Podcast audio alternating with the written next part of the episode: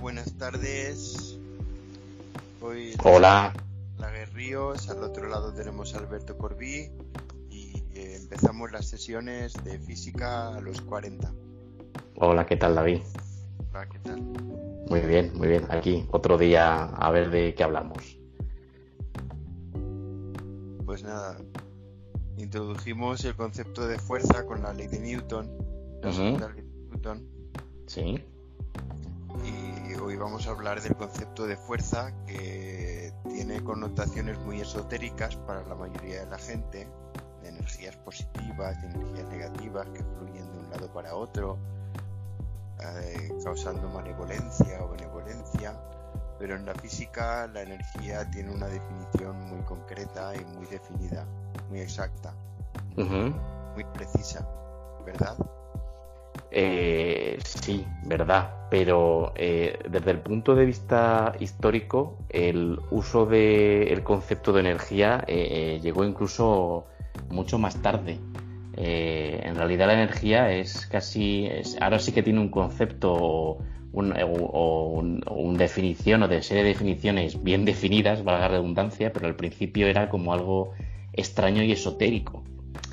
no sé eh, es una cantidad que, establece o, eh, deriva eh, o define Leibniz originalmente porque le cuadra mejor para definir el estado de actividad o de, o de capacidad o, de, o de vivacidad de las cosas en, comparación con el, por ejemplo, con, el momento, ¿vale? Con el momento lineal que, promulgaba más Newton pero eh, en sí no es una, no es, no empezó siendo una, una cantidad tan clara como la tenemos hoy en día, ¿vale? Casi empezó siendo como algo más esotérico.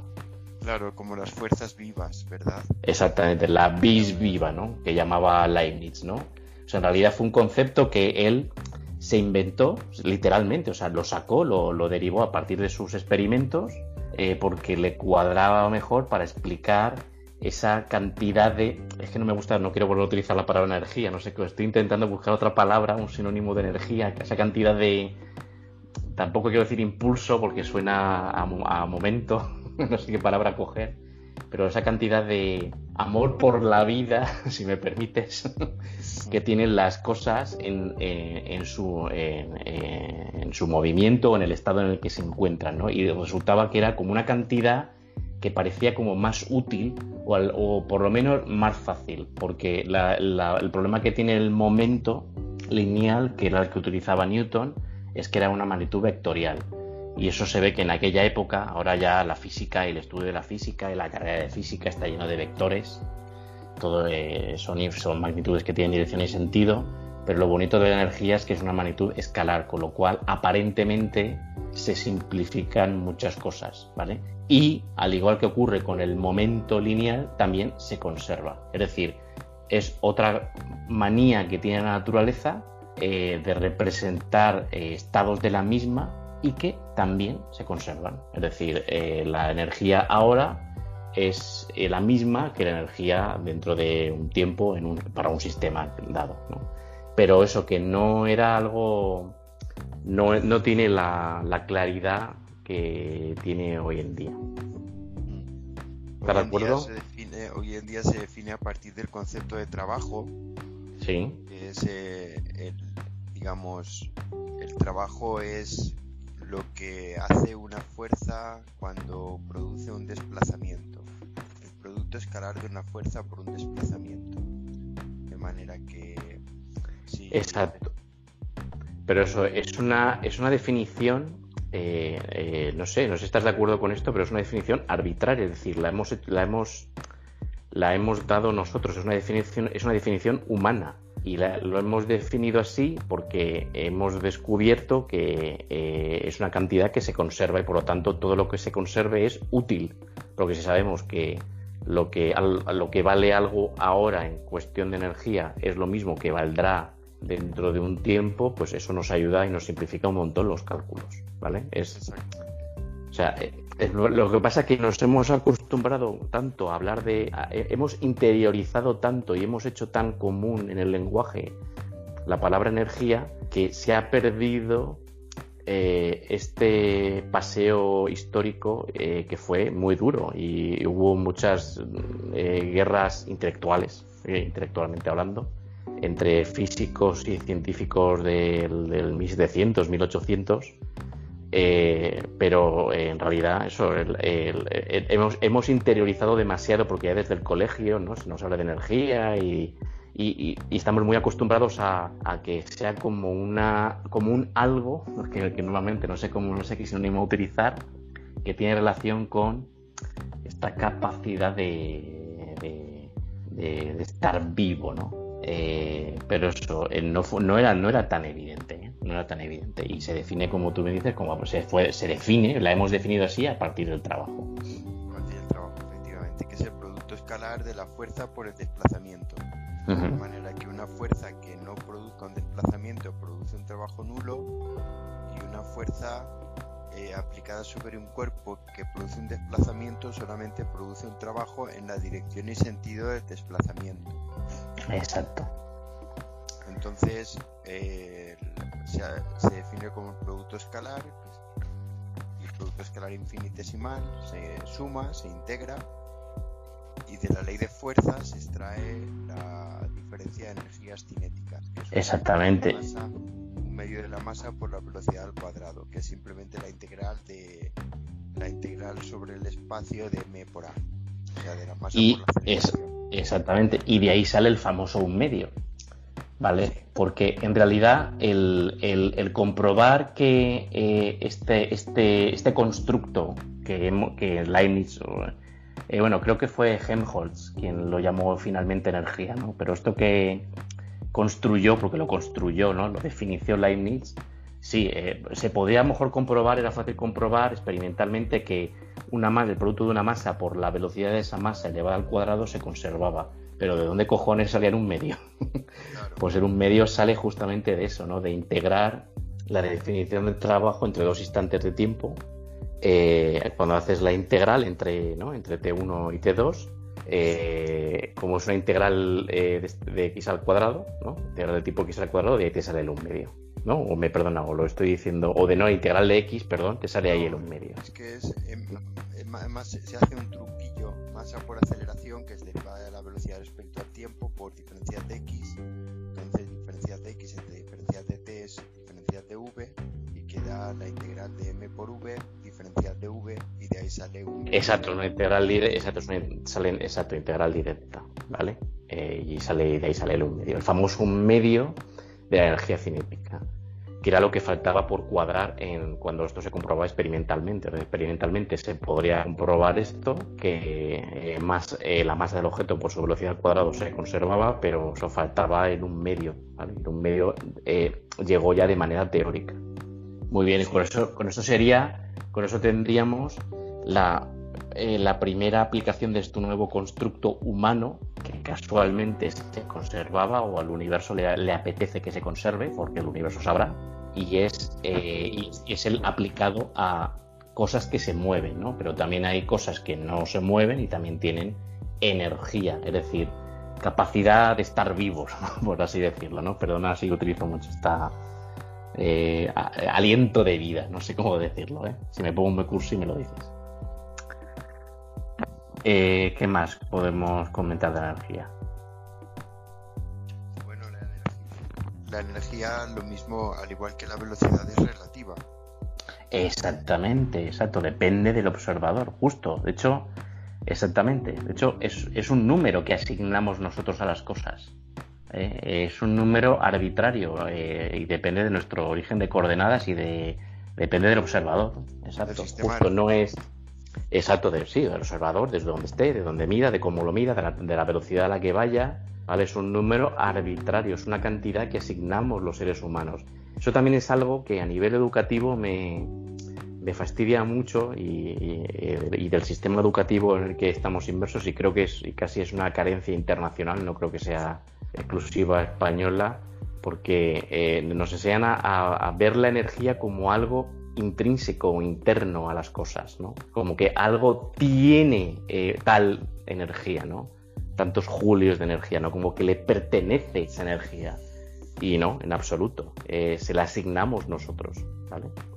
Según, nuestro, según nuestra posición, según el tiempo en el que miramos y según la velocidad a la que vayamos, eh, la energía es relativa, exacto, como tú bien has dicho. Sí, pero la diferencia de energía no. Eso, exactamente, exactamente. La diferencia de energía no lo es, claro. Por... Exacto. Conservativa, o sea que puede derivar del potencial, entonces aparece el concepto de energía potencial y es tal que la suma de energía cinética y energía potencial en un campo conservativo se conserva. Exacto, pero aquí, aquí ha aparecido algo que es lo de energía potencial, ¿vale? Pero eh, David, ajustate el micro, por favor. ¿Te ha gustado? Ah, vale, vale, vale. El, energía potencial. Eh, típicamente se nos dice, se nos ha hablado como la capacidad de un objeto para hacer un trabajo, ¿no? Según la posición en la que esté, ¿no? Esa es la definición de que se nos dice en el colegio. porque una, es una energía latente. exacto, muy bonita esa palabra, energía latente o latente solamente. Exacto, como algo que no está en, en acción, no está en desplegada todavía, pero que tienen los objetos, que tiene un objeto para poder hacer, para poder eventualmente eh, desplegarla y desarrollar un trabajo, ¿vale? Típicamente la energía potencial es que se nos da en el colegio es la gravitatoria, ¿vale? Eh, que depende de la altura con respecto al observador, pero también hay otros tipos de energía potencial, eh, por ejemplo la energía potencial química, que tiene que estar dentro de los enlaces químicos de las sustancias y que incluso en ocasiones puede llegar a ser explosiva. Lo digo tanto metafórica como literalmente. Es decir, puede ser muy grande y puede ser que pueda hacer que una sustancia eh, explote. O energía potencial nuclear, que es la que tiene eh, la que está en los núcleos y en ocasiones podemos liberarla y convertirla de potencial a energía en acción y supongo que en ese caso sería energía, eh, no sé, calórica, eh, no sé, es, energía cinética eh, finalmente porque... Sí, se transforma en energía cinética. Esa es la forma de energía cinética, exactamente. Lo pasa que... aparece como temperatura. Exactamente, ahí lo... Según la interpretación microscópica de la temperatura, ¿no? De la teoría cinética de los gases. Exacto. Vale, pues eso, que la energía eh, macroscópicamente la, el, cuerpos en movimiento con energía cinética diminutos, pues macroscópicamente lo vemos como temperatura, ¿no? es una especie como de media estadística de, la energía cinética de partículas en movimiento. Efectivamente. Y bueno, hay que decir que, que la conservación de la energía, la ley de conservación de la energía, tiene dos ramificaciones profundas, o digamos tiene una extensión profunda porque hasta ahora hemos hablado de la conservación de la energía mecánica, por ejemplo, si lanzamos un cuerpo hacia arriba en un campo gravitatorio, su energía cinética se va transformando en energía potencial y al caer de nuevo, al llegar al punto de reposo donde su energía potencial es máxima, la energía cinética es cero, eh, pasa a transformarse la energía potencial en energía cinética. esa es la conservación de la energía mecánica. Pero luego tenemos el primer principio de la termodinámica,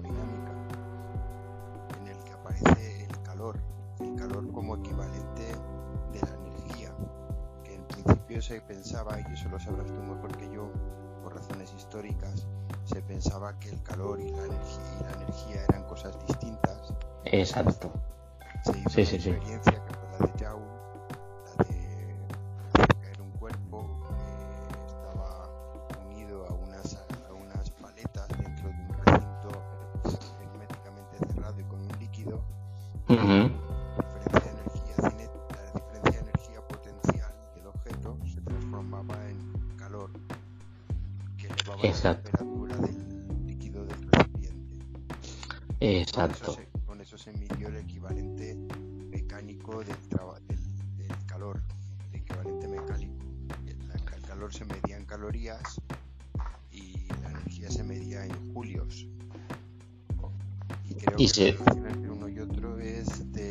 un julios, no, una sí, caloría es una... son 4,185 julios.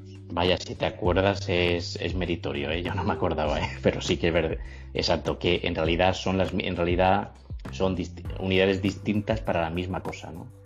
Pero eso, ahí es, ahí es importante el, justo el curso histórico, ¿no? Eh, por un lado, se había descubierto esta cantidad extraña que era la masa por la velocidad al cuadrado, eh, como algo interesante que se conservaba. Por otro lado, se tenía el calor, se conocía el calor, ¿vale? Porque afortunadamente el ser humano es un, tiene, tiene, tiene un órgano sensible al calor, que es la piel. O sea, eh, por un lado tenemos ojos con el que vemos eh, esta conservación de la energía mecánica, luego tenemos la piel, que es con lo que podemos sentir el calor, pero eso eran cosas distintas y poco a poco se fueron unificando, es decir, casi podemos decir que hubo una, una unificación de cosas que al final resultaron ser todas energía, ¿no? la energía mecánica, la energía del calor. Hombre, luego ya eh, se fue un poco más rápido, ¿no? Eh, supongo que la, energía nuclear, pues evidentemente eh, ya, ya, se estableció como energía. Pero al principio, y volviendo a lo que he dicho al principio, era un misterio. Era algo nuevo, era algo nuevo que se había descubierto, que se había descubierto extraño, porque no hay nada más evidente, yo, yo entiendo a Newton, no hay nada más evidente que si yo quiero dar cuenta de la vivacidad de algo, coger su, que no, hay nada más evidente que coger su masa y multiplicarlo por su velocidad. Mm, yo creo que estás de acuerdo conmigo. Es lo más lógico, ¿no? Y, y, encima se conserva también, con lo cual es súper evidente. ¿Quién se iba a imaginar que multiplicando por otra vez por v, esa cantidad se, se seguía conservando. ¿Vale? ¿Quién se lo iba a imaginar, no? ¿Y quién se iba a imaginar años después que eso era encima el calor? Perdona, David, no te, no te he escuchado. No, que como bien dices,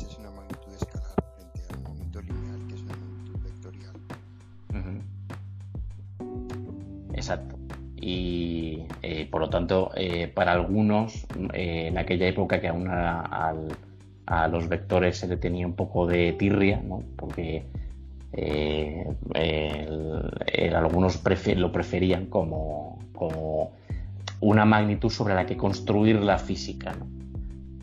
¿De acuerdo? Porque el, momento, el momento lineal tenía esta, esta naturaleza vectorial y como que lo complicaba todo, ¿no? Y con una magnitud escalar conseguíamos lo mismo, también se conservaba, es decir, teníamos como dos alternativas, como dos versiones de la física, ¿no? Pero, eh, pero en este caso, pues íntimamente conectadas, ¿no? Pero, pero casi casi puede decirse que es como una casi como una primera unificación.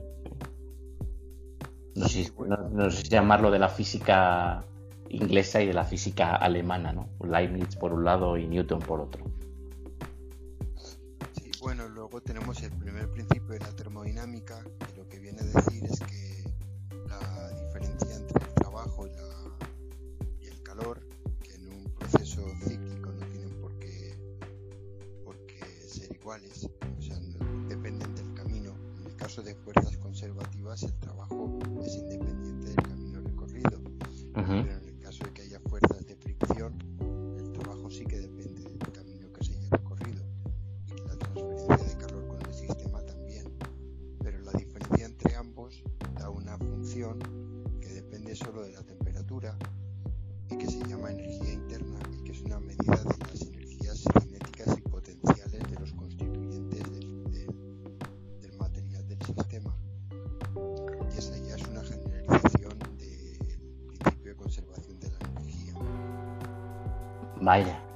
exacto, exacto. Vamos más allá de la energía potencial y cinética del, colegio, de los cuerpos que caen en un, o se mueven en un campo gravitatorio, a, una, a, la, su generalización. Y en la generalización entra el concepto de temperatura. ¿No? Estamos diciendo eso, ¿no?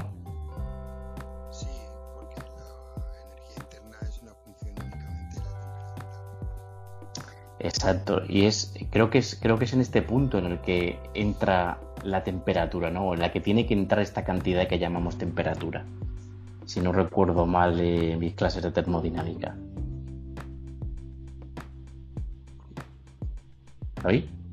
Sí, estoy. Eh, pero bueno, lo tengo que lo tengo que recordar un poquito más eso. Eh, Es decir, tenemos una generalización de la conservación de la energía. Efectivamente. Y, es, que es una función de estado, o sea, que es independiente del camino recorrido entre Exacto.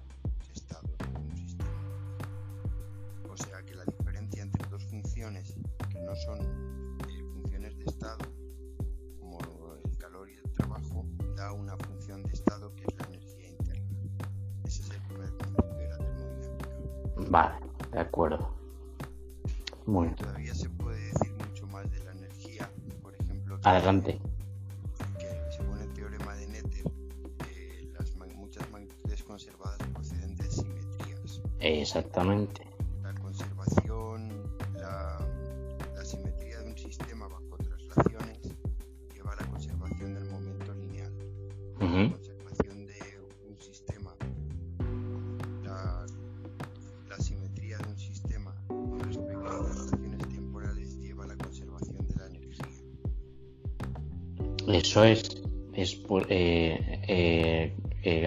Simetría tenemos una ley de conservación. En el caso de la energía es el tiempo. Es decir, si yo repito una- un experimento ahora y lo hago en cinco minutos, eh, perdón, ¿me oyes? ¿Me oyes? no, ¿No? ¿David? te oigo muy bajito. Eh, a ver, David. eh, ¿Y ahora? ¿Me oyes mejor? No, ¿No, David? Hola, hola, hola. ¿Seguro que no, no me oyes, David? ahora sí, ahora sí. Vale, no sé si habrá sido. Bueno, que te, no, que te estaba, estaba complementando tú lo que estabas diciendo, que el teorema de E- Emmy Nether, ¿vale? Una, una gran físico, es que el- cuando hay una simetría, en este caso eh, la, una simetría con respecto al tiempo, tenemos una ley de conservación. En este caso, cuando es el tiempo, es la energía. Es decir, la simetría es que eh, algo es igual de respecto a un eje, ¿no? En este caso es el eje temporal. Si yo repito, hago un experimento ahora y lo repito dentro de cinco minutos, debo de obtener, y lo hago exactamente igual, obtendré el mismo resultado, ¿vale? Al cumplirse eso es cuando tenemos una, la conservación de la energía. Es decir, es casi hay una, nuevamente hay como una unificación de las leyes de conservación, ¿no?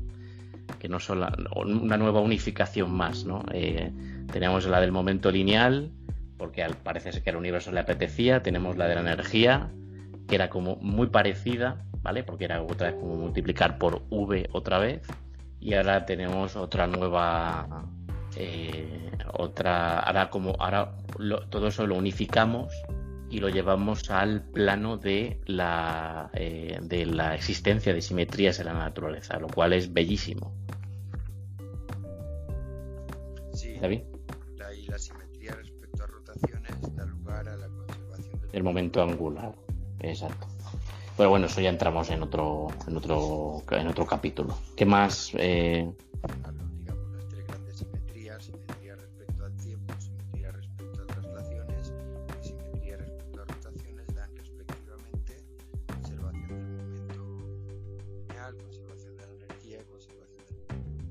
exactamente. ¿Qué más podemos decir de energía? Bueno, luego está la extensión relativista. Uf.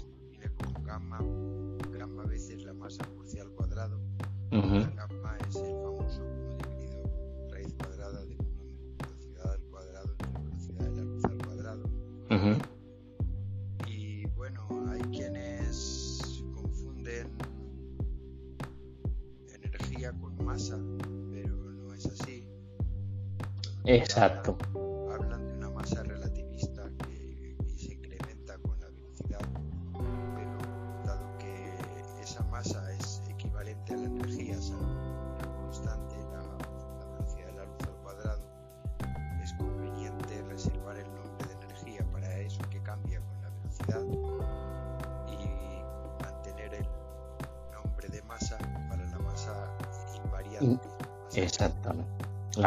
Reposo de los objetos, exactamente.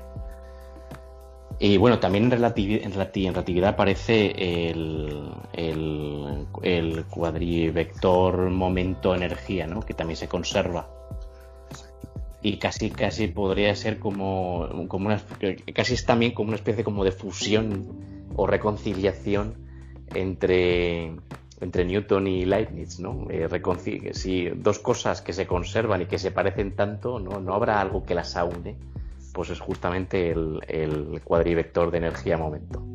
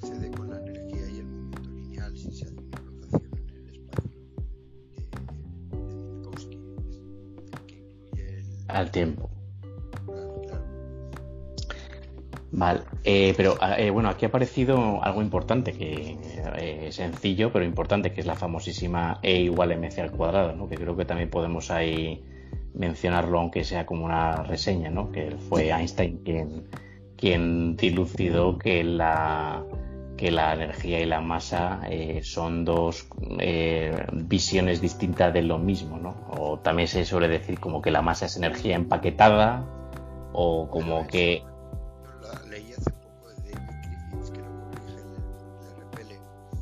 interpretación que dice que una cosa es la masa y otra cosa es la energía en reposo. Si se desarrolla el, la expresión de la energía en relatividad, la cama por mc cuadrado, aparece mc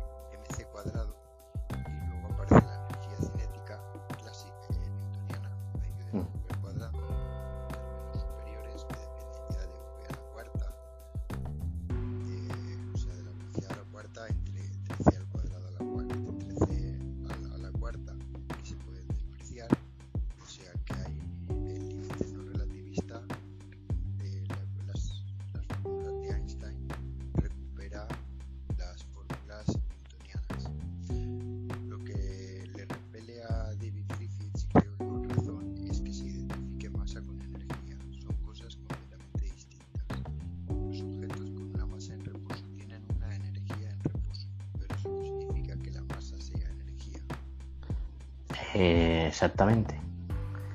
Exacto, porque la masa es al final una interacción con el campo de Higgs, etcétera.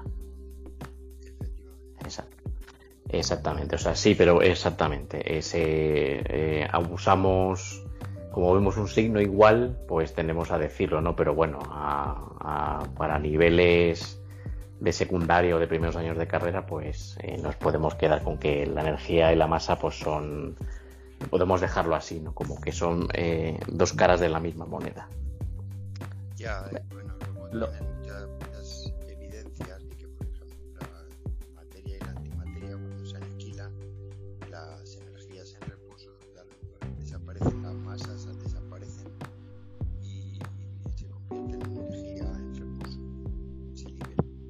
Exacto, energía en estado puro que es eh, eh, partículas sin masa, que son eh, en este caso dos partículas del campo electromagnético que son fotones. Y estos los fotones se pueden medir y podemos reconstruir la energía que tenían perfectísimamente, que depende de la frecuencia. Y esa frecuencia se puede medir muy bien con instrumentos hoy en día que tenemos muy perfeccionados y podemos reconstruir el camino hacia atrás y darnos cuenta de qué tipo de partículas habían interaccionado porque esa energía se tiene que corresponder con la energía en reposo de las partículas que se habían aniquilado por ser materia y antimateria. Sí. ¿Y qué otra cosa podemos decir? Pues que la masa, la energía gravita. O sea, la Uf, cómo mola eso, sí, que la, claro.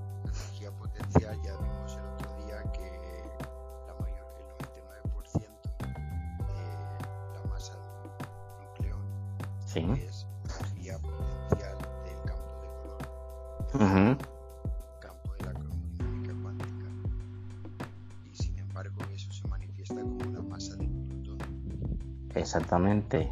a pesar, de que la masa, la masa reposo de los quarks es muy pequeña. Pero en, en macros, bueno, macroscópicamente entre comillas, pero es eh, eh, eh, la, la masa total, teniendo en cuenta esta energía potencial del campo de color, es eh, muchísimo mayor. Es que los 900 y pico MEF del protón. Y eso, el, y esto está, tiene relación con que la energía en realidad también es capaz de generar campos gravitatorios. ¿Lo querías expresar así o lo estoy expresando o no lo estoy expresando del todo bien? Sí, por, por un, por un lado genera la masa en reposo del protón y por el otro también gravita. Pero ya, ya, sabíamos que la masa inercial y la masa gravitatoria son equivalentes. Equivalencia. Ujú. Claro, otra, otra forma de hablar de que gravita, es decir, es de que sufre el campo, sufre campos gravitatorios o interacciona con campos gravitatorios, ¿no? Y esto es lo que y, y- y se, y se deja alterar por el espacio-tiempo también. Por eso vemos la luz curvada, luz que es energía, ¿no? Es energía en estado puro, ¿vale? Son partículas electromagnéticas de masa cero, por lo tanto energía en estado puro, energía electromagnética, el campo electromagnético, vemos cómo es capaz de desviarse o de, de orbitar, de describir una órbita, incluso podría llegar hasta el punto de, como ocurren los agujeros negros, de que la luz orbite de que un rayo de luz dé la vuelta a, una, dé la vuelta a un objeto masivo, como ocurre eh, con la Estación Espacial Internacional o, con la Luna o con nosotros con respecto al Sol. Es verdad, la energía es capaz de eh, generar campos.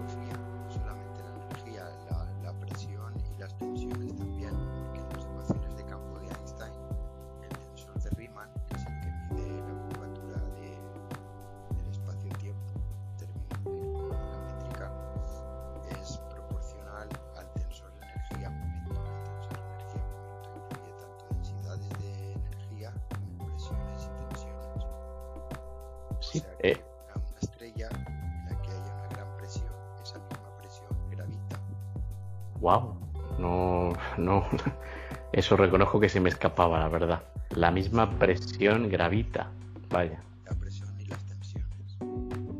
Eh, cuando dices, cuando hablas de presión y de tensión, eh, ¿estás, ¿estás diciéndolo en su acepción clásica, como yo me la imagino, o es una presión y tensión? Vaya, Sí, sí, la- las componentes del tensor de energía-momento. vaya, vaya. Bueno, pero eso también es otro, eso también es para otro capítulo, ¿vale? Eh, pero bueno, si no, no, la verdad es que me está, eso sí que, eso sí que reconozco que se me escapaba. ¿eh? Eh, ¿Qué más? A ver, eh, ¿qué equivalencia más energía, energía que como que se cantidad que se conserva, que, que responde a una simetría de la naturaleza, en este caso la simetría temporal, eh, con respecto al eje del tiempo, que es eh, una cantidad antaño oscura y ofuscante y ofuscada o, extraña y denostada por algunos y querida por otros. hoy en día es algo eh, omnipresente, está por todos lados la palabra energía, todos la, la intuimos, la, su, su significado y sus, sus implicaciones no son familiares, quizás excesivamente familiares, por eso creo que no la terminamos de aprender adecuadamente en el colegio ni, ni en el instituto.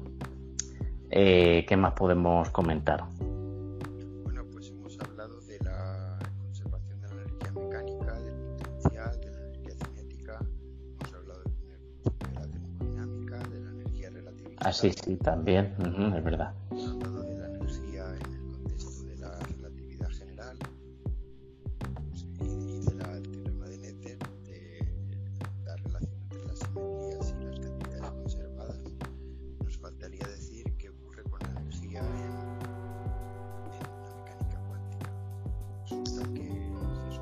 Ah, es verdad, es verdad, es verdad. Uf, como es verdad, exactamente. Aquí pasa, aquí pasa algo todavía más misterioso.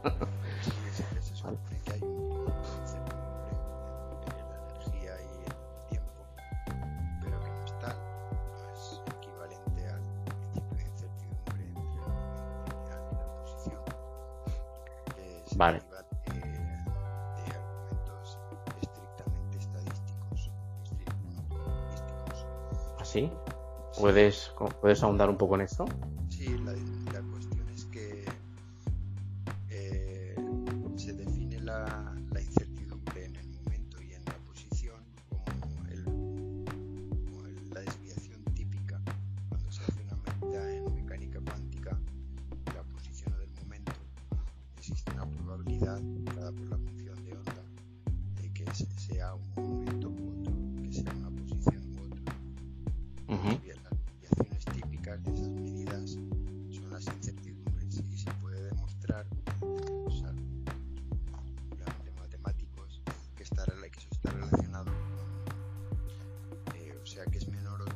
Que el conmutador, el conmutador de esas variables. La, la cosa está el kit de la cuestión está en que en mecánica cuántica tanto el momento como la posición son operadores, son magnitudes dinámicas, mientras que el tiempo no lo es. Entonces no existe un equivalente, no es equivalente la, el principio de incertidumbre para la energía y el tiempo al de la posición el, y el momento.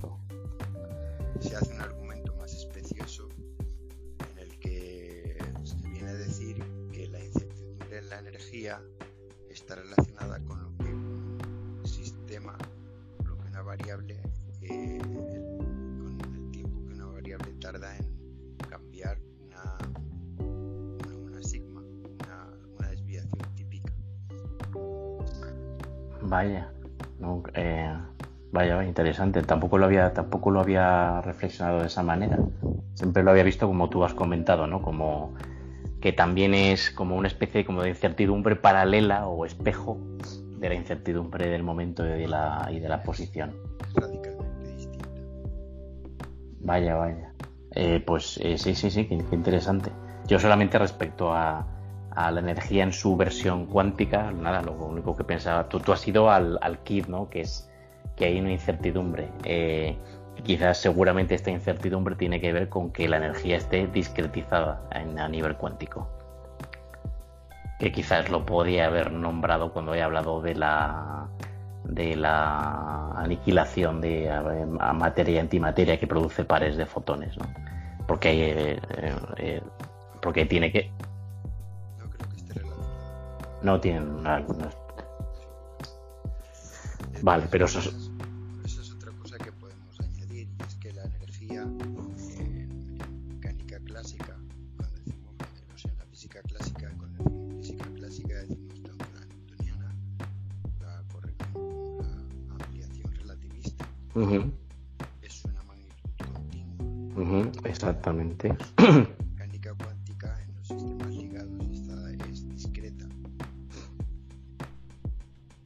Exacto. Discreta, para los estados estacionarios. Vale, ¿puedes eh, ahondar un pelín en eso? ¿Puedes volver a, a eh, ahondar en el concepto, de, ya sé que lo has dicho antes, ¿no? el concepto de estado estacionario, para que quede claro y por qué es discreta solo en estos estados en esto, o en estas ocasiones.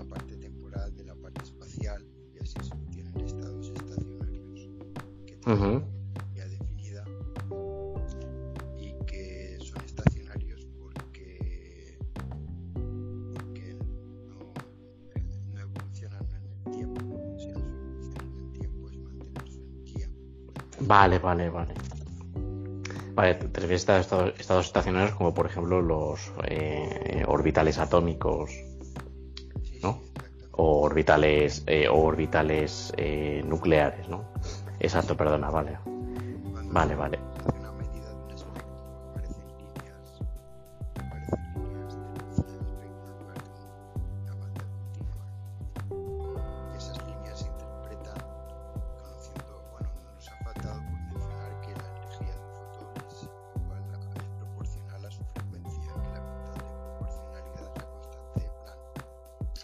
Sí, bueno, lo, de, creo que lo de la frecuencia lo he dicho antes con lo de la aniquilación, pero sí, no he, no he citado la constante de Planck exactamente. Y que, y que aquí cabría mencionar que fue Planck el que descubrió esta cuantización de la energía en, no sé si decir a niveles subatómicos. Bueno, no, en realidad no fue, no fue a niveles subatómicos. Cuando Planck descubrió o dio con esto eh, accidentalmente, eh, tampoco eh, quería en absoluto explicar ningún, ningún, ningún tipo de átomo, ni, ni quería dar cuenta de modelos atómicos, solamente quería dar cuenta de por qué las cosas brillaban con el color con el que brillaban según se calentaban, que era algo totalmente distinto, ¿no? Y, casi de manera casi estadística, casi incluso por ensayo y error, intentando ajustar funciones o casi un poco a mano o a ojo, eh, eh, llegó a la conclusión de que la única manera de, conseguirlo era eh, introducir la, cuantización, que la energía no podía ser continua, sino que iba en paquetes, ¿no? Pero eso es...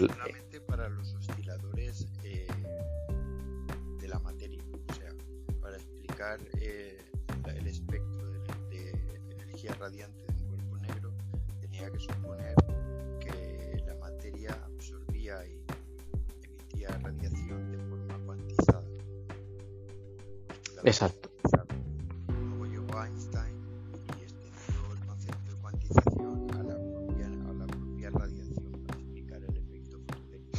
Sí, claro, él quería eh, en principio eh, eh, explicar ese tipo de radiadores, ¿no? que son los cuerpos negros, eh, y fue Einstein el que tomó esta idea y la, y la expandió a todo, ¿no? Al que el, el, campo electromagnético es un campo cuantizado. Es decir, que los, eh, sus, eh, sus partículas eh, solamente pueden tener valores concretos de la energía. Y, de uno a otro va en un salto, van en saltos que se corresponde con la constante de Planck. Exacto, pues eso nos, eso, nos faltaba la cuantización de la energía, pues ya, vale, ya la tenemos. ¿Qué más podemos decir.